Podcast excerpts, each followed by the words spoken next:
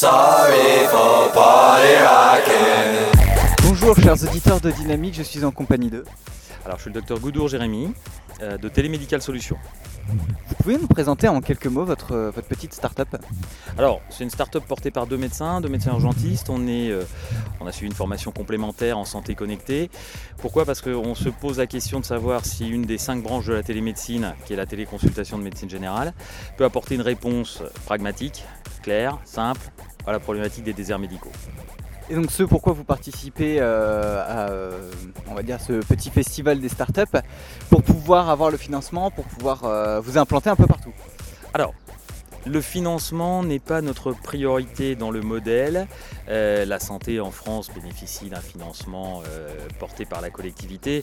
Euh, nous, on a choisi de déployer, de définir notre modèle en faisant remonter les points de vue et les besoins de manière très locale. Donc finalement, on est venu à Plug and Start euh, surtout pour rencontrer euh, l'écosystème local qu'on connaissait déjà de par notre implantation euh, professionnelle locale, mais également d'avoir un accompagnement sur les différents modèles entrepreneuriaux puisque c'est absolument pas notre cœur de métier. Quelle a été l'idée première? Fonder votre start-up C'est un constat, c'est le constat. Alors nous, on est, on est médecin urgentiste, moi je suis médecin urgentiste depuis maintenant une petite vingtaine d'années. C'est le constat que on a vu au cours de ces 20 dernières années une augmentation énorme de consultations dans les services d'urgence euh, qui n'était due qu'au fait que les gens habitaient dans les déserts médicaux, ils présentaient une pathologie aiguë le matin en se réveillant et que malheureusement leur médecin traitant surchargé leur proposait un rendez-vous dans les 5 à 7 jours. Ils n'ont pas d'autre solution que de venir aux urgences. Ça, c'est très pragmatique. Ça représente 20% des consultations aujourd'hui dans les services d'urgence. C'est 400 000 patients par an.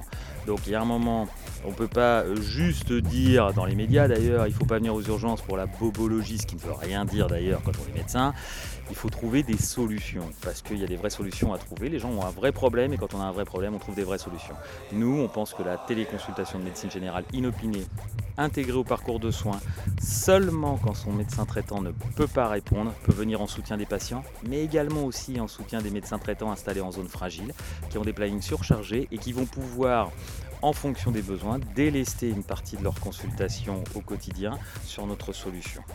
Donc la dernière question, pour euh, cette téléconsultation, est-ce que ça se fera comme on a pu voir ces dernières années euh, avec des bornes qui se trouvent euh, dans les maisons de, santé ou ça se fera directement chez le patient? Alors, ni l'un ni l'autre. Chez le patient, c'est pas possible. Et c'est pas possible pourquoi? Parce que c'est pas possible non plus sur une borne simple. La téléconsultation, ça se fait avec un outil. Un outil qui va mettre en relation vidéo euh, synchrone le médecin et son patient, bien entendu, mais pas que. Avec des objets connectés, un stéthoscope connecté qui permet d'ausculter le cœur et les poumons à distance, regarder ses tympans, visualiser son fond de gorge, pouvoir voir des éruptions cutanées. Ça, c'est obligatoire. Sinon, ça s'appelle pas de la médecine. Ça s'appelle pas de la téléconsultation. Ça s'appelle du téléconseil. Ça peut avoir une part d'activité. C'est pas du tout le domaine sur lequel nous on s'engage. On fait vraiment une consultation de médecine générale à distance. On peut pas tout faire parce qu'on ne peut pas palper, on ne touche pas son malade. Mais 60%, les études montrent dans les pays qui sont engagés dans ça, les pays européens, 60% des consultations de médecine générale inopinées peuvent être faites à distance avec ce matériel. Je vous en remercie pour toutes ces informations.